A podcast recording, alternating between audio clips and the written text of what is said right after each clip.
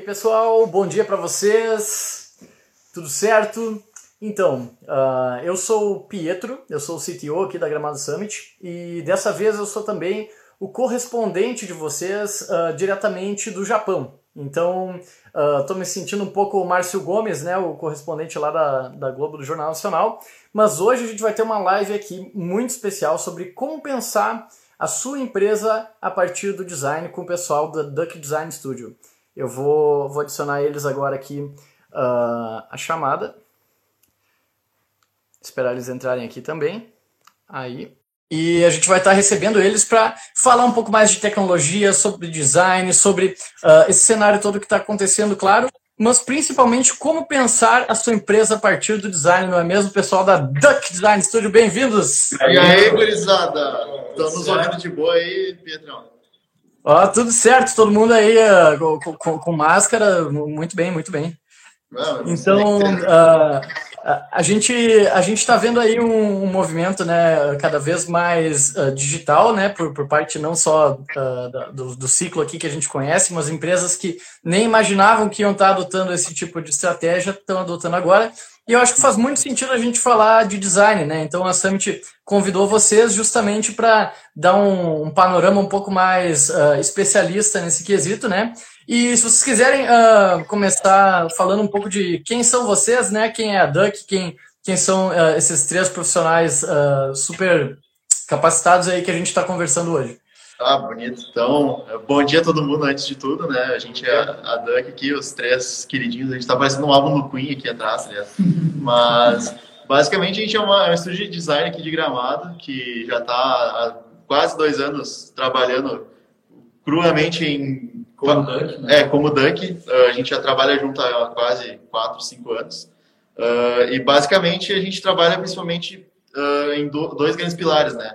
Branding e interfaces e o nosso principal diferencial, basicamente, é que a gente vê o design de uma forma um pouco diferente e a gente uh, acaba ajudando as empresas e entendendo, tanto o pessoal daqui quanto o pessoal de fora, a gente entende design de uma forma um pouco mais uh, compartilhada, mais a nível de cocriação, mais a nível acadêmico, mais de aplicação de pesquisa, por meio de design thinking, etc. Então, a gente acabou se consolidando mais ou menos dessa forma. Quer falar uma coisa? É, essa, essa questão aí, principalmente, que acho que a gente vai comentar depois também, sobre o design não ser algo somente visual, mas realmente algo que faz parte da estratégia de uma empresa e se encaixa de alguma forma em um planejamento, é muito que a gente foca também. Claro que a gente vai aprofundar mais depois, mas isso é um dos pilares que leva ao nosso trabalho também. Claro, claro. E basicamente, acho que para apresentar certinho assim o pessoal, Eu sou o Eduardo, né? O Eduardo Matos. Eu foco bastante aqui na parte de criação, principalmente das interfaces, junto com o Saba. E basicamente a parte de criação de experiência do usuário, a parte de interface de aplicativos, sites e também algo envolvendo o desenvolvimento front-end. Então, o meu foco aqui na Duck é mais nessa parte mesmo. É, eu sou Gabriel Sauer, é, basicamente eu foco mais nessa área de pesquisas da Duck seja a interface mais voltada a UX, seja uh, uh, de branding mesmo, né, trazendo mais esse lado publicitário aí da, da do universo. Mas uh, e o Vini aqui que também vai se apresentar. E aí, galera, sou o Vini. Cara, eu fico mais na, na parte de branding aqui dentro da Duck, voltada a marcas mesmo. É, assim, nós somos três, né, o Eduardo e o Gabriel tem nichos um pouco mais focados, eu também tenho nicho mais focado, mas esse triângulo que a gente forma aqui é um trabalho muito em conjunto, né? Acho que isso é um ponto muito legal também que a gente pode. Claro, claro. Para quem está chegando agora, a Duck é uma empresa parceira aqui da Gramado Summit e eles são responsáveis, inclusive, uh, por boa parte aí do design que, que vocês podem ver nas nossas plataformas digitais, né? Uh, e hoje a gente vai conversar um pouco justamente sobre design, né? Então a gente tem uh, comentado aqui já, né, que o design não é só uma, um aspecto visual, né? Muita gente acha que é só estética, que é só ter uma coisa bonita. É claro que isso é muito importante, né, em vários aspectos. Mas uh, o que, que explica para a galera, principalmente quem, quem não é muito uh, técnico, o que, que é design? Assim, parece, parece uma pergunta boba, mas o que, que realmente é design? Não é só algo que é bonito, né? O que, o que, que é isso? Cara, eu acho que o primeiro ponto bem importante para a gente comentar, comentar, assim, antes de entrar fundo no que é design, é que o, design, na verdade, ele tem muitas interpretações. Cada pessoa vê de uma forma e o próprio design em si é um mercado muito amplo. A gente pode ver design de produtos, design até de moda. Então é um assunto extremamente amplo que tu pode ir para vários caminhos quando você está interpretando assim sobre sobre esse assunto específico. Uh, o que a gente traz do design para a nossa área, que é mais focado na área de tecnologia, na área de marcas, é como a gente falou antes, toda a parte de branding, de pensar uma marca desde o posicionamento dela, desde como vai ser o tom de voz dela em, frente ao público, até a parte visual, sim, que como falou é importante, e aplicando também esse design na parte de tecnologia em relação a sites, aplicativos. Então, acho que a primeira coisa para a gente botar tipo, no chão, assim, antes de entrar no fundo do que é design, é que tem muitos caminhos que a gente pode seguir para falar desse assunto. E a Duck foca nessas, nessas, nesses pilares de brand e interface. Né? Uh, então, eu acho que o que a gente pode comentar, assim, para começar esse assunto, é a parte visual, sim, ela é extremamente importante. Uh, o que tu comentou está totalmente certo. Mas a, forma como a gente vê o design, até como a gente aplica nossos trabalhos aqui, vai muito de muito antes de tu começar a chegar num consenso visual, de tu chegar em um conceito, tu tá pensando aonde que aquela peça que tu está criando vai estar tá aplicada na estratégia da empresa. Então, por exemplo, se a gente está criando um site, ele não vai ser somente um site jogado ali para estar no ar e para as pessoas acessarem. Provavelmente ele vai ter algum, algum objetivo em questão de venda de ingresso, ou de capturação de contato, ou de até apresentar melhor a empresa. Então, tu pode ver que a, o contexto geral disso, a peça final, sim, é um design, uma entrega que a gente vai fazer. Mas ele está todo dentro de uma estratégia que ele tem um objetivo, ele tem uh, um, aonde chegar, entendeu? Yeah. Não é só o solto. E acima de tudo, a gente acredita que o design, na verdade, é olhar para dentro antes de olhar para fora, né? Então, tem muito essa questão de uma reflexão guiada. A gente acredita muito que o trabalho do designer é, é baseado em empatia, né? É tu, é tu ir de fora, é te colocar no lugar de alguém que está dentro de uma empresa com algum problema uh, de comunicação, talvez. E, na verdade, a gente guia essa descoberta que o, o empresário, que o funcionário, enfim, vai ter dentro da, da própria empresa Uh, fugindo daquela, por exemplo, daquela missão, visão, valores que todo mundo tem lá, que copia do Google e, e põe, tipo, a empresa é muito mais do que isso, sabe? A empresa é muito mais profunda do que isso.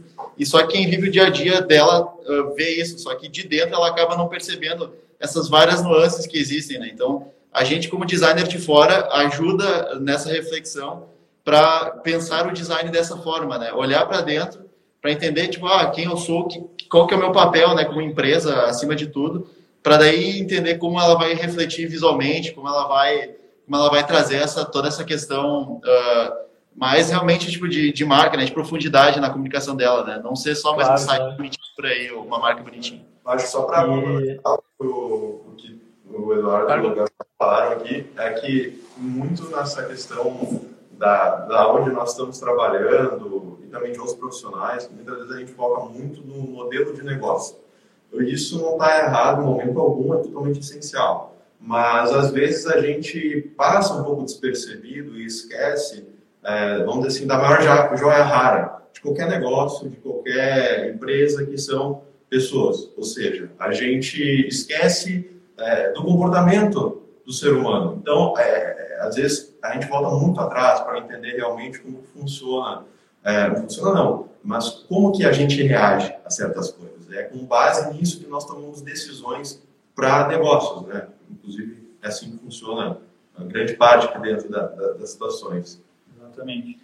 E até uma coisa que eu acho que é bem importante a gente falar, uh, que muita gente está falando de que a parte visual, sim, ela, ela não é todo o foco, ela não é uh, o objetivo principal de um projeto de design quando tu está começando ele, tem muitas etapas que vem antes, mas é extremamente importante também a gente dizer que a parte visual é onde o cliente vai ter contato com a marca. Quando um claro, cliente claro. Ele vê uma empresa nova ou ele está interagindo com algum tipo de serviço, ele não está ali lendo toda a história da empresa, ele não está conhecendo. Então a parte visual é responsável por tudo isso. ela tem que pegar toda essa base que foi criada, toda essa estrutura de propósito, de posicionamento, e para fazer com que, quando o cliente está em contato com essa empresa, ele entenda isso, mesmo não lendo sobre a empresa, mesmo é, não entendendo essas claro, coisas. É uma coisa, uma coisa interessante que eu observo do trabalho de vocês é que uh, o design uh, aplicado da forma que vocês aplicam é justamente isso, né? Vocês pegam a personalidade das pessoas e dos processos das empresas e conseguem uh, traduzir isso de uma maneira estética muito forte. Então a pessoa acaba tendo exatamente a experiência que ela precisa ter para chegar no objetivo a nível de marketing, a nível de estratégia da empresa, né? E, e tudo mais. E uh, só um recado aí pro pessoal que está chegando agora. Uh, quem está chegando agora e se juntando à live, aperta no coraçãozinho ali e deixa apertado que isso dá uma força para o algoritmo aqui do Instagram. A gente alcança um público um pouco maior também. E outro assunto que eu queria tocar, que é justamente né, criando o seu negócio a partir do design, é uma, uma questão que eu vejo que isso é com certeza o ideal, né? Mas muitas vezes a gente tem o contrário, né? A gente já tem empresas uh, que estão que estão há anos no mercado, uh, consolidadas ou não, né? E que às vezes precisam uh, fazer um, um, processo meio que de desapego da forma tradicional que eles vinham se posicionando ou com de forma visual também. Então, co como vocês veem esse desafio? Quais são as diferenças as diferenças entre criar uma empresa, né, e uma marca do zero, né? E adaptar uma marca que já está no mercado, que isso acho que são duas situações que a gente vê bem comumente. Né? Cara, uh, eu acho que assim um ponto bem importante para a gente comentar é que a gente estava até conversando aqui antes da live que o, design não é uma coisa mágica que tu compra e que não existe em nenhuma empresa e que é algo novo que tu vai criar para essa empresa. Qualquer empresa que existe, que tem um logo, que tem um nome, que tem uma comunicação, ela já está ela já tá sendo comunicada com o público, já existe design nisso. Então o design não é não, não pode ser visto como algo mágico que a gente vai pegar e comprar e ninguém vai poder comprar se não for com nós, entendeu? Qualquer empresa, qualquer site que está no ar, ou, enfim, qualquer outro tipo de produto, por ele existir, ele já tem uma comunicação e ele já faz um tipo de afeto com o público dele. Então, eu acho que isso é bem importante a gente salientar que o design não é assim algo mágico, entendeu? Até só fazendo um, agregando o que o Eduardo está comentando, né, como tu nos perguntou, né, a diferença de criar algo do zero e já ter algo existente. Bom, uh, ter algo existente, na verdade, ele, a gente já sabe, na verdade, às vezes o, a pessoa, o cliente, a empresa já sabe as dores que eles têm. É, muitas dores que eles não sabem uh, exatamente qual que é, mas eles entendem que existe essa necessidade de sanar a comunicação e deixar mais próxima ao, ao público dele. E isso é um grande desafio também para nós, porque quando nós estamos criando uma marca do zero, a gente precisa entender um negócio. Uma marca, ela não é só o logotipo. Uma marca, ela é toda a experiência de médio a longo prazo. Então, assim, não vai ser em uma semana, não vai ser em um mês, que, sei lá, talvez eu vou é, criar aquela relação com o meu público, com meus clientes. Enfim, existem N estratégias de marketing a fundo que pode acontecer, mas a gente, quando a gente faz questão de brand, a gente fala de médio a longo prazo.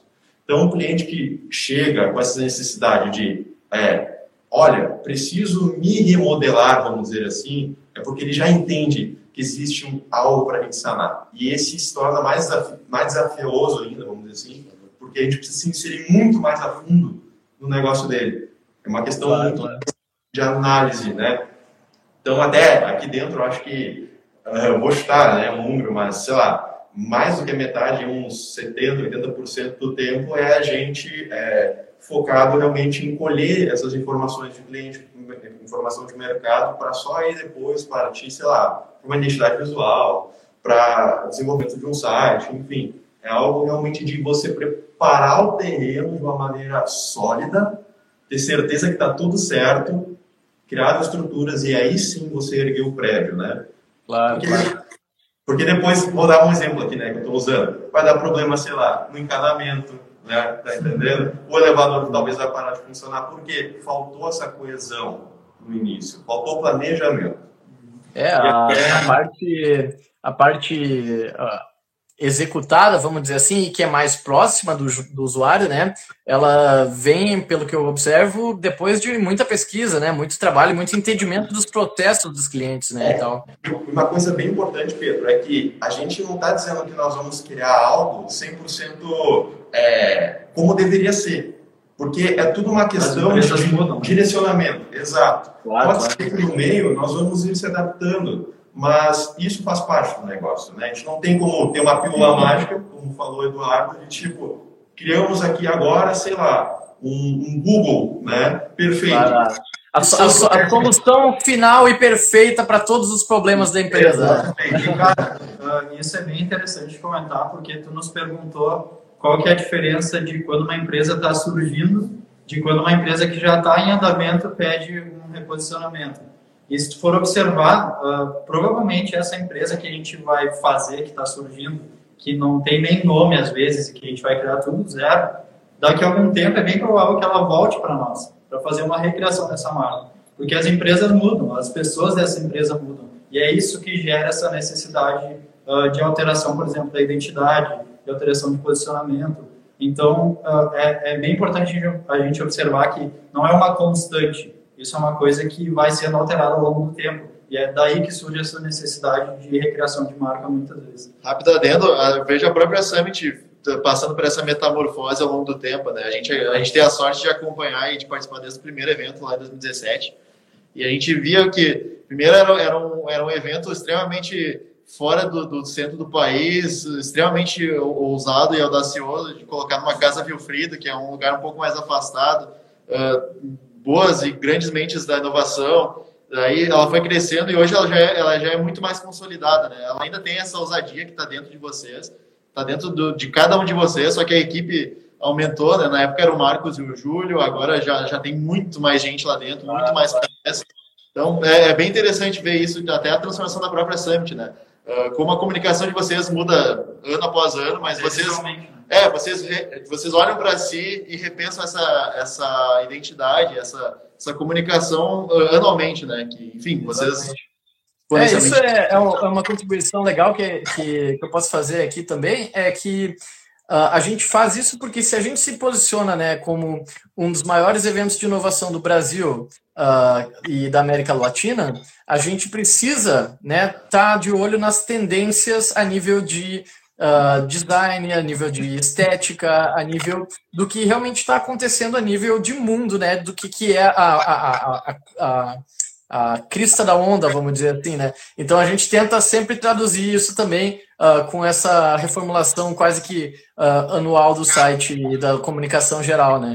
Exatamente. E, e, é bem claro, assim, quando vocês fazem essa mudança de identidade, vamos dizer assim, que isso carrega não só a parte visual, mas carrega todo o posicionamento que vocês vão ter para cada edição do evento. Isso fica bem claro nos textos que vocês estão usando, até no próprio tipo de divulgação que está sendo feita. Então, a parte visual, realmente, de novo, ela acaba sendo o ponto de contato que mostra isso, mas tudo por trás mudou, não só a parte visual. Claro, claro. É, as, as empresas elas mudam e amadurecem, né? A forma de se comunicar vai mudando também.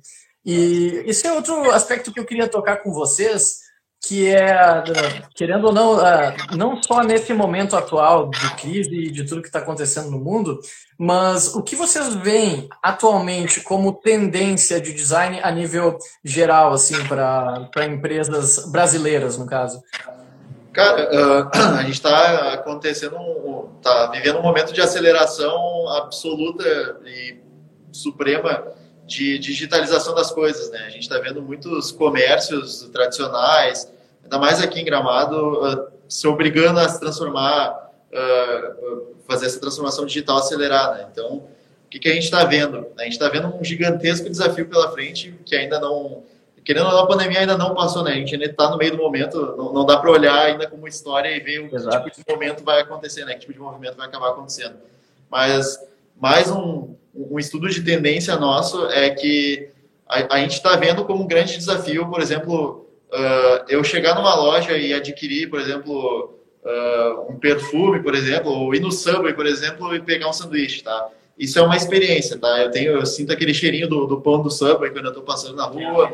é, tem atendente ali, tem todo o cenáriozinho e eu tô imerso dentro daquela marca para consumir meu sanduíche, né? E a gente está indo para um, um lado que eu tô na minha casa, no meu trabalho, peço um iFood, o motoqueiro entrega e eras isso, né? Então a gente está tentando, a gente está entendendo ainda como que vai, vai funcionar, trazer toda essa experiência, toda a riqueza dessa experiência sensorial, né, que, que tem dentro de um Subway. Então, é, então é, trazer tudo isso para dentro de um ambiente de e-commerce, para dentro de uma interface, né? Porque tu, tu vê, né, a, o, o, calor humano, toda essa, essa troca que existe dentro de um ambiente uh, de um restaurante e tal, uh, tu trazer isso para a frieza de uma tela, sabe? É, é um pouco estranho. Então, a gente particularmente acredita que, que tem que ver ainda o que vai acontecer, né? Mas o que, que vai acontecer com o design em relação a, a principalmente a cores, a, acredito que vai, vai ter bastante questão uh, revolucionária em relação à experiência mesmo de uso, de, de interfaces, de humanizar elas mais. E mais a nível técnico, vamos dizer assim, uh, sempre é uma boa olhada se guiar pelo que a Apple anda, anda lançando e atualizando. Então, essa semana até teve o WWDC, e a gente viu que existe uma nova tendência de ícones cada vez mais redondos e tudo mais. A gente está entrando numa nova era do minimalismo, vamos dizer assim, que iniciou justamente quando a Apple lançou o iOS 7 lá, muitos anos atrás. Até então era uh, não, não, não é tão exato assim, né? Claro que a gente vê tendências começando a acontecer e depois elas de fato se consolidando. Mas eu vejo que se, se a gente se guiar ali pela nova, pela, por exemplo, pela nova interface do, que vai vir ainda né, no macOS, a gente, tá, a gente já está entendendo o que, que vai acabar acontecendo, né? Então, e aí, até mesmo assim... Vamos lá. Posso falar? Só claro, claro, claro. Tá, tá falando? O que, que eu vejo, assim, né? Um, claro, agregando o comentário dele, é que o tempo que nós estamos vivendo hoje, ele só se tornou mais evidente para as pessoas que têm um negócio, muitas vezes local, muitas vezes que é, dependem totalmente do comércio, que se adiantou a necessidade de eu preciso ter uma presença digital. Não estou dizendo site, não estou dizendo marca, estou dizendo como geral, né? Hoje, por exemplo, é, existe essa necessidade enorme de a gente conseguir assimilar o que está acontecendo, porque é muito rápido. A gente, vou ser bem sincero, a pandemia que está acontecendo agora, toda essa situação, é, nos mostrou o, o, como isso é, ficou mais evidente para nós. Né? O, o, número de pessoas vindo conversar com nós falando, olha, agora, nesse tempo que eu tenho livre, vamos dizer assim, porque né, tempo livre é um tempo de desespero, eu tenho que pensar muito bem, por exemplo, se eu posso investir em fazer algo digital, se eu pego esse dinheiro, guardo para sobreviver. Entende? Claro. Então, são tempos realmente de muita reflexão sobre o que está acontecendo e a gente até, inclusive, está uh, tentando assimilar melhor. A gente lançou um movimento da Serra junto com o pessoal da Play, do Gregório, para dar uma ajuda para o comércio local, né, para o pessoal conseguir adquirir, é, enfim, ticket, vamos dizer assim, é, comprar um valor, ingresso, para consumir depois, para ajudar o lojista. Então, assim, são coisas que é, é tudo novo para todo mundo. Ninguém estava esperando que isso ia acontecer. É, sinceramente, na minha opinião, como Vinícius, eu vejo que isso não vai ter um fim onde nós vamos voltar exatamente à estaca do normal. Fica um aprendizado muito grande para nós, a estar cada vez mais preparados. E até porque a gente estava comentando que tu falou de tendências, assim, o que, que a gente está vendo de tendência. Uh, não só falando agora dessa parte de pandemia, de estratégia, de, de pensar na própria empresa, mas a gente vê muito empresas, principalmente estrangeiras, que a gente acompanha bastante tendências de design, de comunicação, a gente vê que muitas empresas estão indo para o lado assim do brutalismo, de usar fontes grandes, de usar cores chamativas, tudo isso para dizer assim, ó, eu existo, eu tenho, eu tô aqui no mundo, olha para mim, sabe? Então, tipo, isso é uma coisa que até a gente já está aplicando em alguns projetos, dessa tendência de realmente... Tu, vai, tu pode ver que muitos sites agora, até uh, de galerias, assim, que mostram sites novos, coisas assim, estão focando muito mais em fontes, em palavras, em conceitos, do que mostrar imagens grandes e essas coisas bonitinhas que a gente via constantemente. Então, isso é uma tendência. significado carregado, assim, né? Isso. E até o brutalismo ele é bastante importante e interessante na, na época que a gente está vivendo, porque há 10 anos atrás, mais ou menos, a gente teve aquela crise absolutamente absurda nos Estados Unidos em relação à, crise financeira de 2008. também era uma situação, claro, de forma diferente, né, atacando na questão da economia, principalmente, mas como os Estados Unidos é o centro globalista do mundo, é natural que a gente também sinta em, animicamente esse tipo de, de coisa. Então, se tu olhar 10 anos atrás, os conteúdos produzidos não só em interface, mas em design, até em música, tu vai ver que o pessoal estava muito focado em distrair desse mundo real, né? Eles, eles lançavam muita coisa voltada a um futurismo, a, a algo que realmente fosse desconexo da realidade. Exatamente, que desse uma esperança de, né? ah, eu vou ignorar o mundo real aqui e vou viver essa fantasia incrível. E atualmente a gente está vendo que existe um movimento diferente. Uh, essa crise uh, humanitária de saúde, etc, etc, está trazendo para o design brutalismo, que, que nem o Dudu comentou. E o brutalismo ele é muito mais uma reflexão sobre a dor atual, sobre o mundo real, do que um escapismo, né? Ele não escapa do mundo real. Eu, eu vou enfrentar, eu vou refletir e vou entender o que, é que eu vou tirar disso, sabe? Então, eu, eu, acho que existe uma riqueza muito grande, apesar, claro, é até horrível falar isso em relação a to, toda essa questão de, de, morte acontecendo, mas existe sim uma riqueza de reflexão nesse momento, é, não só a nível de negócio, a nível de entender qual é o papel do meu negócio dentro desse novo mundo que vai surgir, que né, a, a, teve uma pessoa que comentou ali antes que é, inovar ou inovar, é exatamente isso. É, e a inovação vai acontecer por meio dessa reflexão e principalmente eu acho que é uma grande chamada de atenção para a gente entender nosso, nosso lugar empresarial no mundo. Né? Uh, a, gente aqui em Gramado admira muito a Gramado Summit e o, e o Marcos em si por, por puxar essa frente em relação a, a inovar, uma cidade que é majoritariamente turística, mas que também existem outras cabeças pensantes aqui, que existem outros nichos a serem desenvolvidos, uh, mesmo a gente estando fora, estando fora de grandes centros. Então, uh, eu acho que ter, essa, ter isso é bastante importante.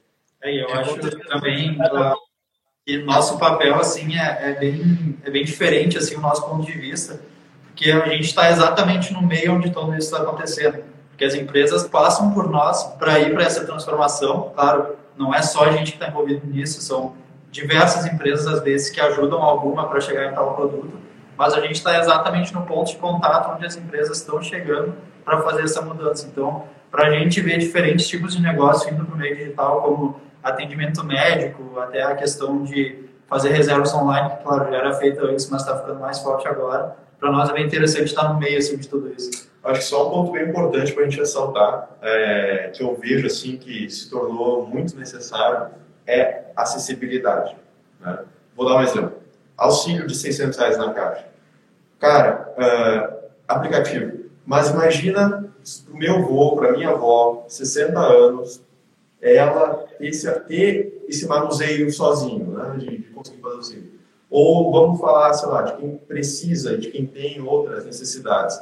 Se tornou mais claro também, ao mesmo tempo que a gente está falando do brutalismo, etc., que a gente precisa fazer algo com muito mais cuidado, pensando é, em todo, todo tipo mundo. de usuário, entende? Não importa é, idade, não importa gênero, não importa nada. A gente tem que fazer algo acessível para todos. E, enfim, só fazer um comentário agregando mesmo que se tornou muito mais forte no momento que a gente vive, que a gente não tem opção, né? Em muitos casos que antes era coisas básicas que nós poderíamos, sei lá, numa loja comprar uma roupa, enfim, coisas que hoje talvez estejam fechadas porque não, pode, né? As pessoas estarem ali dentro aglomeradas. Com certeza. É uma coisa também que, que eu uh, particularmente pesquisei bastante nos meus estudos sobre design é a questão de que agora, com toda essa questão de, de empatia que está sendo levantada e toda essa crise humanitária e tudo mais, a gente acaba vendo muito que as estatísticas elas não são estatísticas, né? E se tu faz o design uh, otimizado para a maioria, tu tá deixando alguém de lado, certo? Então, uh, existe uma porcentagem, ah, eu vou deixar eh, essa parte da aplicação ali não vai ser tão acessível, porque é 1% dos usuários que estão sendo atingidos por ele. Mas quando tu pensa a nível de Facebook, quanto é 1% dos usuários do Facebook, né? Então, é, é uma reflexão também.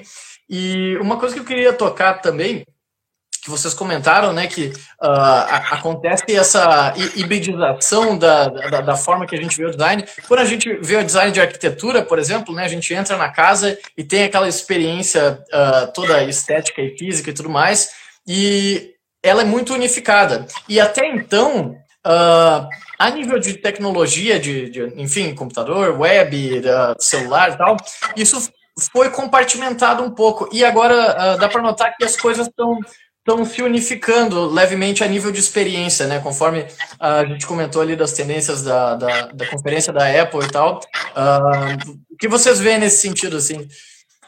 Cara, eu vejo a, a, consolidação de ecossistemas, né? Que é algo que a gente já vinha uh, notando que ao longo do tempo vinha acontecendo, né? Então, até isso está envolvido tanto em questão de experiência de usuário quanto a retenção e lealdade de marca, né?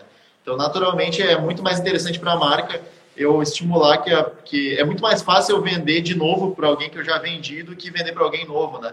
Então, claro, claro. Eu, eu, vejo essa mudança no design e na coesão da, dos elementos justamente focado nessa estratégia de branding e de venda e comercial. Então, basicamente, o que que que está acontecendo? É muito mais, uh, eu acelero curvas de aprendizado uh, falando tecnicamente, para a pessoa conseguir uh, aprender e ter uma satisfação mexendo mais rápido e tornando ela meio que refém da minha marca. Eu, eu, eu mesmo sou, sou um deles, né? eu fico meio assim de só de pensar de ter de, de ir para um Android, por exemplo, né? Mas porque eu tô, eu tô já acostumado ao ecossistema da Apple e tudo mais. Então eu vejo dessa forma. Eu acredito que que é, é uma, é uma coesão de, de, de, de, elementos. A Adobe é um outro exemplo, inclusive, que faz isso muito bem. É verdade, verdade. Principalmente o pessoal do design, se tu notar. O primeiro Adobe que tu aprende, normalmente, é sempre o mais difícil, né? Então, se tu vai aprender, por exemplo, Photoshop, tu vai ver que depois a sequência deles, eh, desses outros programas, tu, tu consegue ver que certas coisas são muito parecidas, né? E tu vai acelerando essa curva e cada vez ficando mais refém da Adobe e até o modelo de cobrança deles mudou, né? Ao invés de tu comprar uma suíte de produtos por, sei lá, 600, 700 reais e, enfim, ficar um ano com aquela suíte de produtos e depois comprar, eles cobram uma assinatura mensal, né? Que pensando nesse sistema faz muito mais sentido, porque, bah, uma assinatura mensal também é um valor menor, é uma decisão de, de compra também que me leva menos tempo e tudo isso está ligado a design de experiência, né? Exato. E claro, só para comentar, é, fica evidente, o Sara falando isso, é, que é mais barato, barato manter clientes do que adquirir novos clientes. Porque a gente precisa entender também que isso é muito importante, eu acho que é algo um pouco óbvio até falando, mas que deixa a desejar uh, em inúmeras empresas, em inúmeros casos, que o pós-venda ele é muito mais importante do que a, talvez a própria venda. O, o, a empatia que a gente tem com o cliente é realmente o que vai manter ele é, como o mesmo falou, a questão da Apple. Eu sou um cara também que tenho, sei lá, um iPhone e tal. Eu sei que eu compraria um Android muito barato, muito barato não, muito melhor, talvez por um preço, o dobro do preço, né?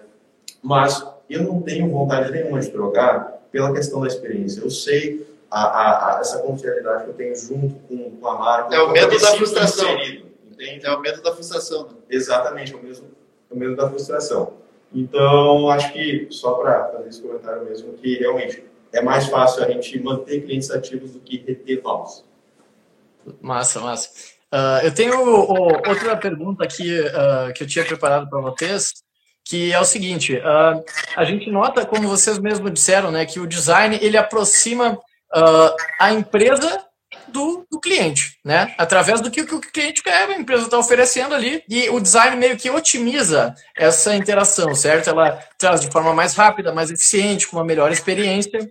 E muitas vezes, uh, conforme vocês fizeram, né, que tem muito processo acadêmico, muito, muita pesquisa em cima das coisas, uh, e tem também a questão de de que o design às vezes pega na emoção, né? Na, no, sentimento mesmo, sentimento de uh, admiração, de desejo, ou às vezes até de nojo, né? De tipo, nossa, se é um, um site, por exemplo, daqueles de uh, fazer pressão em, em abaixo assinado e coisas desse tipo. É um design totalmente brutalista, né? Que, que e, uh, e versus outros sentimentos e tal. Então, além do, do, do, brutalismo em geral, qual emoção específica vocês diriam que nesse momento é o, que está em alta, assim, para ter uma linha de tendência, assim? Cara, uh, eu estou vendo bastante, assim, tipo, a gente está vivendo um momento em que muitas pessoas precisam se ajudar. Né? Então, a pessoa ali, por exemplo, o próprio auxílio que a Vini falou, está sendo isso. Então, muitas das emoções que a gente está vendo nos produtos está apelando para esse lado de colaboração, de empresas que estão oferecendo algum benefício para a pessoa conseguir viver em relação a todo o contexto que está acontecendo e tal. Então, as, as experiências sim, de aplicativos, de sites, e até comunicação de marca, a gente está vendo que estão indo muito para esse lado de empatia, de estar tá no lado da pessoa, de botar o tênis dela e entender, tipo, bom, eu sei o que tu está vivendo e eu estou aqui para te ajudar. Então a gente está vendo muito essa diretriz de comunicação para a maioria das empresas. Mesmo que ela não esteja fazendo nada exatamente direcionado com isso, não, não esteja fazendo algum produto que vai ajudar, alguma coisa assim, o próprio posicionamento de dizer, tipo, bom, eu entendo a situação e qualquer coisa eu estou aqui, está sendo uma tendência assim, de posicionamento geral de empresas que a gente está vendo. É, principalmente, na área, principalmente na área de tecnologia, uh, a gente está vendo isso bastante forte, porque empresas de tecnologia, querendo ou não, dentro dessa situação uh, a gente tem uma, uma posição privilegiada, né? Querendo ou não, a gente não depende tanto de, de comércio físico, enfim, por N questões a gente consegue tranquilamente melhor trabalhar de home office, etc, etc. Então, não é uma, uma área tão impactada, né? Então, justamente eu, eu, nessas empresas de tecnologia, eu estou notando também, que nem o Dudu comentou, muitas dessas iniciativas de se mostrar aberto a ajudar, né? De criar condições e tudo isso, obviamente, se reflete no design, até a nível de cores, né? A gente está encontrando ultimamente muito mais referências claras, não, não branco e preto, monocromático como era antes, né? Que o, o monocromático ele, ele era frio, né? E, enfim, a gente está encontrando um pouco mais. Né? Exato, a gente está encontrando um pouco mais de branco, mas sim com cores, né? Com, com gradientes coloridos e uhum. com, com, essa coisa realmente mais, mais quente, mais quentinha, assim, né? Mais, mais warm, para é. trazer essa, é, é, essa para aproximar mesmo, né? Então, tipo, que nem o Dudu falou, pode ser que a empresa não esteja, não tenha nenhuma, nenhuma, nenhuma campanha específica, uma solução pronta, mas pelo menos ela está se mostrando empática e ela está se mostrando que, bah, tô ali para isso, qualquer coisa. É, um, exemplo, um, um, exemplo rápido muito legal é que a gente notou foi com o pessoal da dobra, né? O pessoal da dobra sempre, sempre vendeu a, a dobra ali e tudo mais.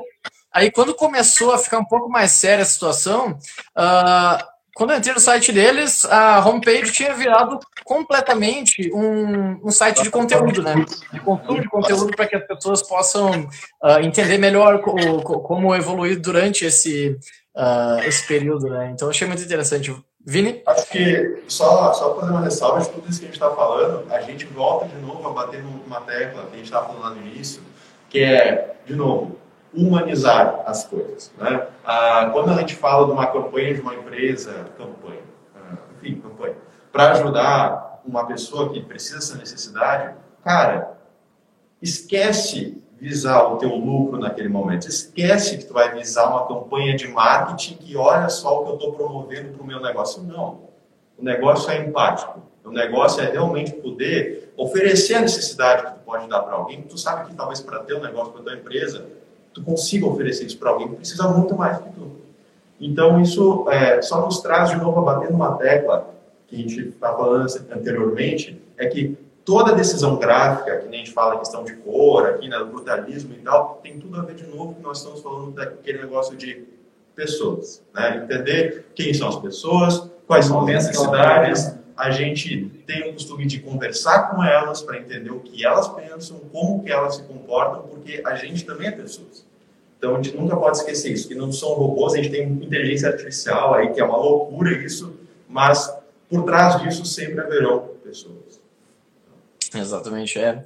Uh, e voltando um pouco em outro aspecto que vocês comentaram antes sobre a questão de a gente em, em face de uma crise, né, muitas vezes agir na base do desespero, né, como empresa, né, como, como tomador de decisão, e uh, sorte das pessoas que estão recorrendo a vocês aí para encaminharem elas para o caminho uh, correto para o negócio. Mas mesmo a Summit, né, se encontra num período bem, bem desafiador, assim, afinal é um evento presidencial, né, em que a gente precisa ser precursor uh, na melhor maneira tanto de protocolo quanto de forma tecnológica para que não haja o, o, o né, para que haja o mínimo de contato físico em um, um, evento presencial. Aqui no Japão mesmo eu noto algumas me medidas que estão sendo feitas que são bem interessantes a nível de reconhecimento facial, de uh, geolocalização para fazer algumas uh, tarefas que antes precisavam ser presenciais. Então, outras maneiras de autenticar, né? Uh, e também uh, infravermelho, né? Enfim, tudo isso está mudando também. E, e eu gostaria de saber, a, a nível do, dos clientes de vocês, assim, uh, em geral, de zero A8, assim, quanto o pessoal teve que mudar a guinada para outro lado, assim? Cara, depende muito da área, tá ligado? Tem áreas, que nem eu tinha te comentado, tem áreas mais afetadas, tem áreas menos afetadas, mas eu boto A mais afetada qual foi? Isso é interessante também.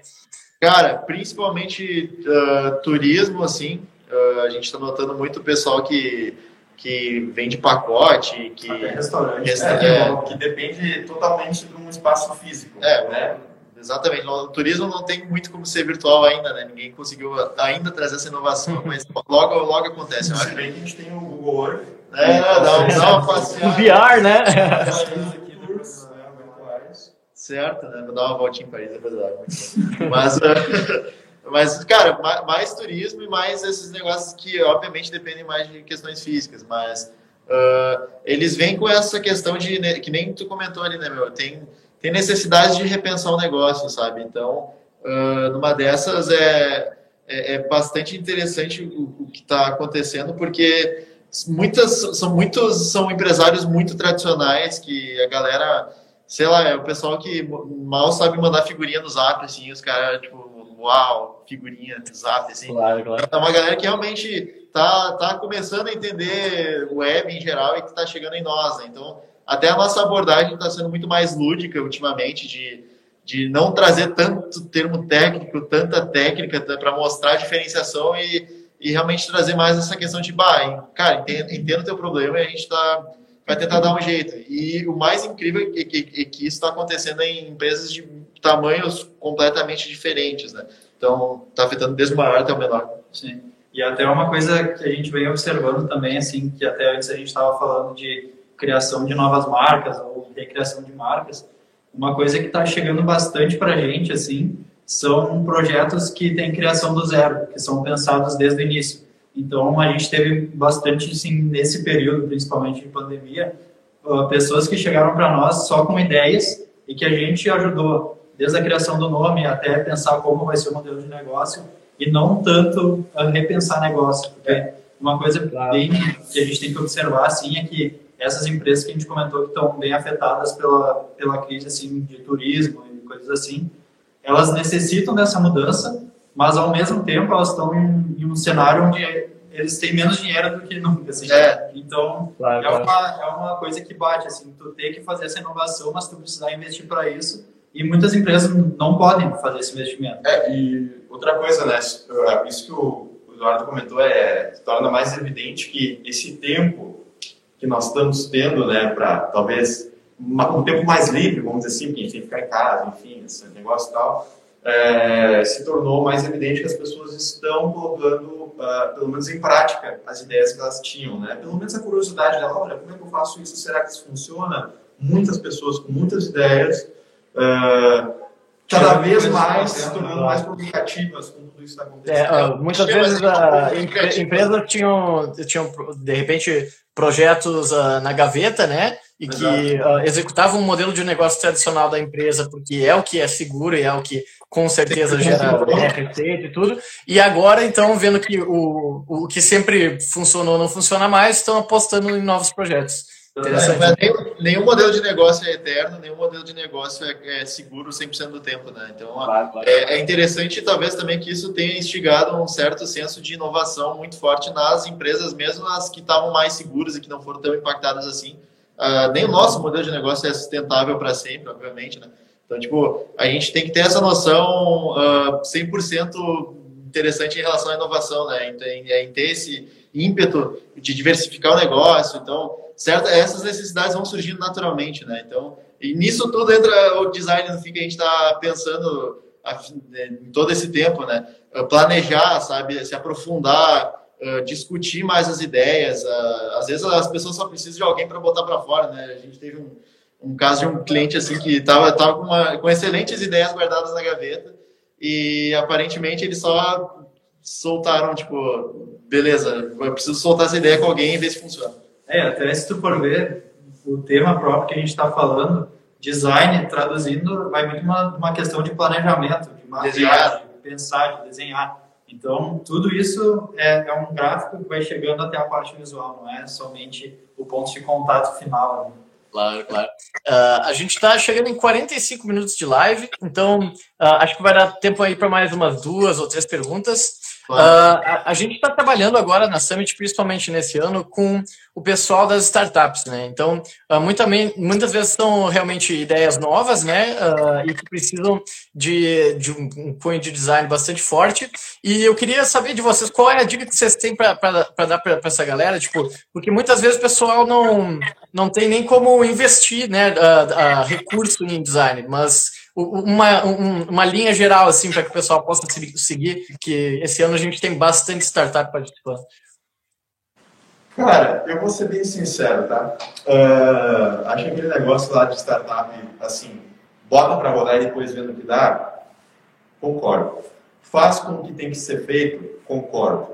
É, o design ele vai te trazer uma proposta muito mais satisfatória para a experiência do teu usuário, seja uma marca, seja um aplicativo, enfim. Mas precisa entender que para rodar um negócio, primeiro, mas tem que ter um modelo de negócio. O design vai ser uma consequência disso. Quem começa a fazer o design desde o início, é claro que é muito melhor, mas o investimento acaba sendo alto. Coisa que uma startup, é, né, a gente que tem uma ideia, cara, eu não teria esse recurso para tirar do meu bolso. Então a gente entende que é tudo por etapas. Uh, acho que para a galera que está começando, eu particularmente daria essa dica aqui. Não se prenda a não começar o, a tua ideia, o teu negócio, porque talvez eu não tenha um logotipo que eu gostaria de ter. Porque talvez eu não tenha um design que eu gostaria de ter. Vai lá e faz. É, isso Bom, depois começa, é uma consequência. Né? Aquele negócio que o trabalho é bom, merece, então tu vai conseguir. E outro, outro é... ponto também que eu queria comentar rapidinho, outra dica, é que startups, principalmente no, nos primeiros anos, assim, eles acabam gerando muitos dados a partir de MVP e tudo mais. E eu queria ressaltar a importância desses dados. Grande, a maioria das startups que a gente atendeu e atendeu bem foi porque a gente, a gente conseguiu pegar todos os dados gerados e todos os feedbacks gerados nos MVPs, nas primeiras versões, nessas versões aí que o Vini comentou, que tipo, bah, não era o louco que eu queria. Claro que não é o dado perfeito, né? não, não quer dizer 100% que meu produto vai funcionar ou não, mas ele dá insights extremamente poderosos, até a nível de pivotar o negócio para um lado totalmente diferente. Uh, é muito importante que uh, essa primeira etapa, até a nível de design, a nível de tomada de decisão e a nível de até para que lado a minha comunicação vai seguir, uh, que ela seja embasada em dados, né? A gente bate muito nessa tecla de embasamento. Exatamente. E ela acaba se descobrindo justamente nesses primeiros, nesse early stage, assim, né? É, e aquilo que a gente estava falando bate muito com isso, que o design de qualquer empresa, ele não vai ser o mesmo para sempre. As empresas necessitam de mudanças. Então, se tu está começando uma empresa ali que tu não tem ideia muito de onde para ir e tal, muito que a gente fala aqui dentro é tu olhar para dentro, pensar, bom, por que, que eu comecei esse negócio, o que, que me motivou? E isso gerar, pelo menos a primeira versão, assim, da, da tua identidade, do teu tipo de comunicação. Mas pode ter certeza que isso vai mudar com o tempo. Daqui dois anos a tua empresa ela vai ter uh, diretrizes diferentes, ela vai ter pessoas diferentes que vão necessitar que isso se mostre tanto visualmente como no modelo de negócio. Então é algo que não é constante, sabe? Claro, e, me parece pelo menos que essa, essa aproximação da fonte, né, da origem do que realmente uh, é a empresa, uh, acaba gerando uma autenticidade maior, né? Então ah, é muito mais fácil de identificar com uma marca autêntica né, do que algo já batido, que está uh, né, visando uh, muito, de forma muito técnica, assim, né, ah, e... Muito comercial, né, mas é outro ponto, rapidinho, antes que eu me esqueça, uh, me esqueci. Eu realmente me esqueci, pode seguir, Triano. Não, eu estava dizendo que a gente está vendo também muito disso que a gente comentou agora, esse ponto que tu falou é, é muito válido, até academicamente a gente estuda, que é a originalidade de marca, né? que o que tu está criando ali, o logotipo, tu não pode colocar em uma lista de concorrentes e ele ser igual a todos, tu não saber diferenciar. Então, a gente observa que muitas das empresas que continuaram dando certo e, e que até se destacaram mais com toda essa situação que está acontecendo, são empresas que são originais tanto no propósito dela quanto na comunicação. Então, esse tipo de empresa que aposta nisso e olha para dentro para depois jogar para fora uh, tanto em comunicação visual, em site, o que, que ela realmente é, são empresas que se diferenciam no mercado. Isso é um ponto que eu ia comentar agora, eu lembrei que eu ia comentar, é que a originalidade é, é essencial a nível de marca, principalmente nessa questão que a gente não tiver todo esse controle, que nem eu tinha citado ali o Subway, né? Tipo, pô, eu tenho uma imersão, eu tenho um cheirinho lá do, do pão do Subway e tem todo, todo o design interno e tal. E é muito mais fácil ser original nesse contexto onde tu, tu, tu a pessoa está inteiramente dentro, com os cinco sentidos dentro da tua loja, enfim, dentro do, do teu comércio, da tua, enfim, da tua, do teu negócio e uh, tu, tu precisa necessariamente ter originalidade pra caramba para conseguir trazer isso numa interface, num site, num material de rede social, porque tu não tá emergindo, cara, tu tá dentro do ambiente do Instagram cheio de distrações. É tudo que tá chegando nele, não é ele que tá chegando ti. Exatamente. Então, eu acho que essa questão da originalidade, dessa questão de olhar para dentro é ainda mais importante, né? Claro, claro. E por último, mas talvez o mais importante, uh, é a, a questão uh, que eu queria levantar sobre a interação de interesses, né, e meio que equilíbrio ético entre o que a empresa busca e como isso atinge o, o usuário, né? Então, uh, por exemplo, o, o, uso de dark patterns ou softwares e sites ou atividades viciantes, a gente sabe, né, que por exemplo, a gente não tem, né, como tu comentou, os cinco sentidos imersos ali, mas muitas vezes as empresas têm toda a atenção e muitas vezes horas por dia, né, das pessoas, dados das pessoas. E eu queria saber como vocês tratam essa questão de balancear uh, os interesses da empresa com a segurança do usuário, porque me parece que cada vez mais, quanto mais certo as empresas fazem isso, mais certo o negócio dá, né? Perfeito. Eu acho que até nosso posicionamento, principalmente em relação a Dark Pattern, acho que, antes de tudo, explicando Dark Pattern, seriam uh, atitudes não muito éticas em relação à, à navegação, a, tipo, colocar um botão com uma ação errada, com uma ação mentirosa que vai coletar o, um dado que tu não quer entregar, né, e tudo mais.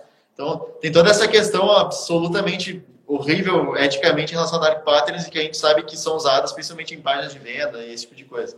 Então, uh, nosso trabalho como designer é mediar esses interesses e a gente é a gente se chama assim de advogado do usuário, né? Porque é importante que a empresa a gente tem, tem sempre esse trabalho de conscientização de que a empresa tem interesses e que na era do usuário que é a que a gente está vivendo agora com todas as experiências que a gente está criando estão sempre sendo focadas no usuário é importante que quanto mais tu satisfazer ele, mais retorno financeiro, de valor intangível, simbólico, é, de até de valor de marca, exatamente, tu vai ter na tua empresa. Né? Então, a gente faz isso por meio de argumentos, por longos relatórios de pesquisa, várias, várias dessas aplicações de teorias que a gente faz para justificar pro, pro, pro, enfim, para os interesses da empresa que ah, tu, tu, tu, ser legal com o usuário vai te trazer benefícios, tá? É, e, e é. tem diversas ferramentas que a gente utiliza assim no nosso processo de criação para chegar nisso, né? A gente não chega numa conclusão baseada em nada. A gente normalmente analisa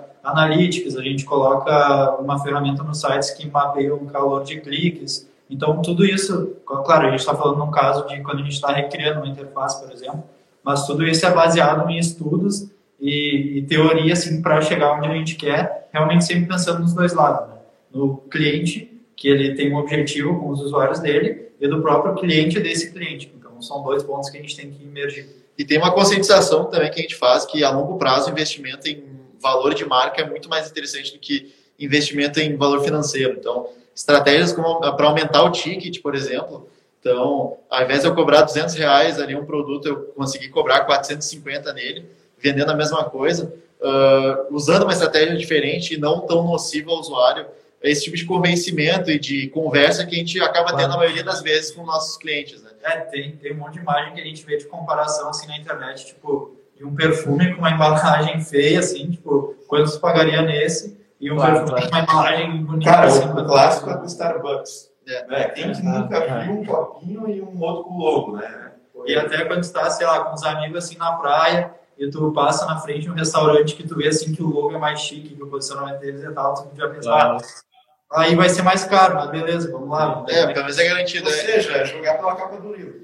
Também. É, e uma outra coisa importante é que o, é importante ter em mente que o consumidor ele consome para mostrar para o universo quem ele é, sabe? Ele tem, tem essa questão da, da semiótica, agora em teoria e tudo mais, mas que bah, eu uso determinada marca porque aquela marca me representa, né? Então, bah, eu tenho uma dobra aqui que eu, eu compactuo 100%, acho essas atitudes que nem que tu citou ali de transformar a página de venda deles numa página de cursos.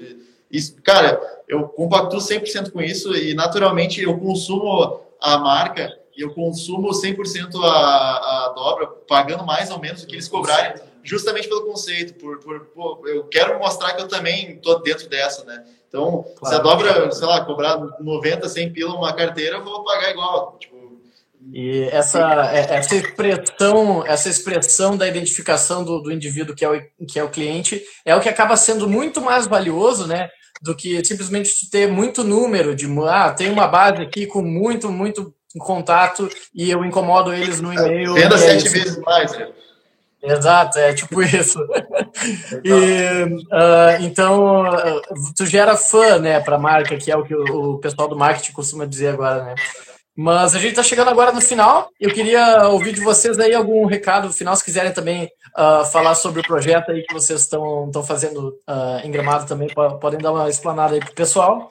E no mais, tá, foi um prazer enorme. E é isso aí. Vocês têm, na verdade, cinco minutos ainda, um tempo bem razoável para cada um de vocês falar um pouquinho. É, cara, então primeiro a gente queria agradecer também o espaço, foi é, maravilhoso estar falando aí contigo, a gente gosta muito do pessoal da Summit em geral. É, uh, dizer para o pessoal também que quiser acompanhar nosso trabalho, a gente normalmente posta bastante coisa ali no Instagram relacionado ao nosso portfólio, relacionado a atualizações da empresa assim em geral. Até tem um trabalho bem interessante que a gente fez recentemente para a Lebre, que é uma empresa nova que a gente criou, que foi eles, esse contato surgiu a partir da Gramado Summit também, esse projeto foi feito a partir disso. Boa. Então, se quiser dar uma olhada no case, no nosso site a gente explica bem sobre como a gente faz nosso processo de trabalho. Vocês podem entrar lá e, e ver bem assim tudo que a gente faz. Então, só agradecer aí e qualquer coisa que precisar, só chamar. Só mais um detalhe também, se alguém, por algum acaso, é, quiser trocar alguma ideia depois com a gente, assim, não é no termo assim, eu vou te fornecer um orçamento, não é isso. A ideia é dizer, olha, galera, podemos trocar uma ideia, não tem nenhum problema, a gente sempre está muito aberto lá a conversar com qualquer galera, qualquer pessoa. Tem gente que acha que ah, talvez a gente seja algo empresarial, mas que nada, né? a gente é três... É, três gurizão bem três, gurizão, três pessoas aqui Pô, de vez em quando a gente conversa com a galera ali no nosso no Instagram mesmo, galera do chat no site. Nosso negócio mesmo é, é deixar, a gente né, deixar mais próximo essa relação. E agora, agora, o Marcos pediu para mandar um beijo para ele, a gente vai mandar um beijo e dar um depoimento profundamente do fundo do nosso coração aqui, um agradecimento gigantesco. Porque, primeiro de tudo, nós três a gente se encontrou na Summit 2018 e um, até a criação da Duck está extremamente ligado com a Gramado Summit 18. A gente estava totalmente em ambientes completamente diferentes, em momentos totalmente diferentes da vida. E a Summit tem esse poder fantástico de criar conexões e de conectar pessoas uh, importantes a outras pessoas importantes e trazer parcerias fantásticas, independentemente sejam investidores anjo e startups e coisas que mudam as vidas de cada pessoa que vai no evento. E tudo isso acontece em dois, três dias. Isso é absurdo. Então, uh, além de um beijo, a gente queria agradecer profundamente, se não fosse a tua ousadia e toda a equipe inteira de criar esse, esse evento absolutamente foda em, aqui em Gramado, a gente não teria se encontrado, a gente não teria entendido que a gente, a gente já tinha essa sinergia antes quando a gente trabalhava junto, mas em um ambiente que a gente controla tudo é muito melhor. Então, além de nos trazer clientes, além, tu, tu nos trouxe essa, é, então, do fundo do coração, além do beijo, a gente queria dar esse depoimento, sabe que a gente te ama muito, tá ligado? Então, é o potencial consolidado aí. Então, e até, meu, só um último recadinho. Uh, logo, a gente está também num processo ainda, esse projeto está bem no início, mas a gente está em processo de criação de um curso de web design, então logo também o pessoal vai poder não só acompanhar nosso trabalho e tal, mas quem tem interesse e trabalha na área vai poder aprender um pouco. Uh, claro que a gente não estou dizendo que a gente é os únicos que sabem fazer isso, claro que não, mas a gente vai poder compartilhar um pouco do nosso conhecimento através de um curso que está sendo criado também. Inclusive, então, que é, vai ser com o nosso parceiro, nosso parceiro, o, é o Rafa, que eu acho que estava nos assistindo aí antes, ele até comentou aqui, é, que também é um cara aí que tem um portfólio muito legal. Uh, vai ser em conjunto ali algo que nós vamos estar elaborando. em breve novidades, a gente não pode dar muita informação talvez agora, mas isso é algo que vai se tornar. É, é mais um ou dois meses, eu acho, para lançar. Para quem quiser, assim, a gente até recentemente colocou lá no nosso site embaixo uma seção de para deixar o e-mail que a partir desse contato a gente vai estar mandando essas atualizações. Então, quem tiver interesse. Boa demais. Boa Cara, demais, galera.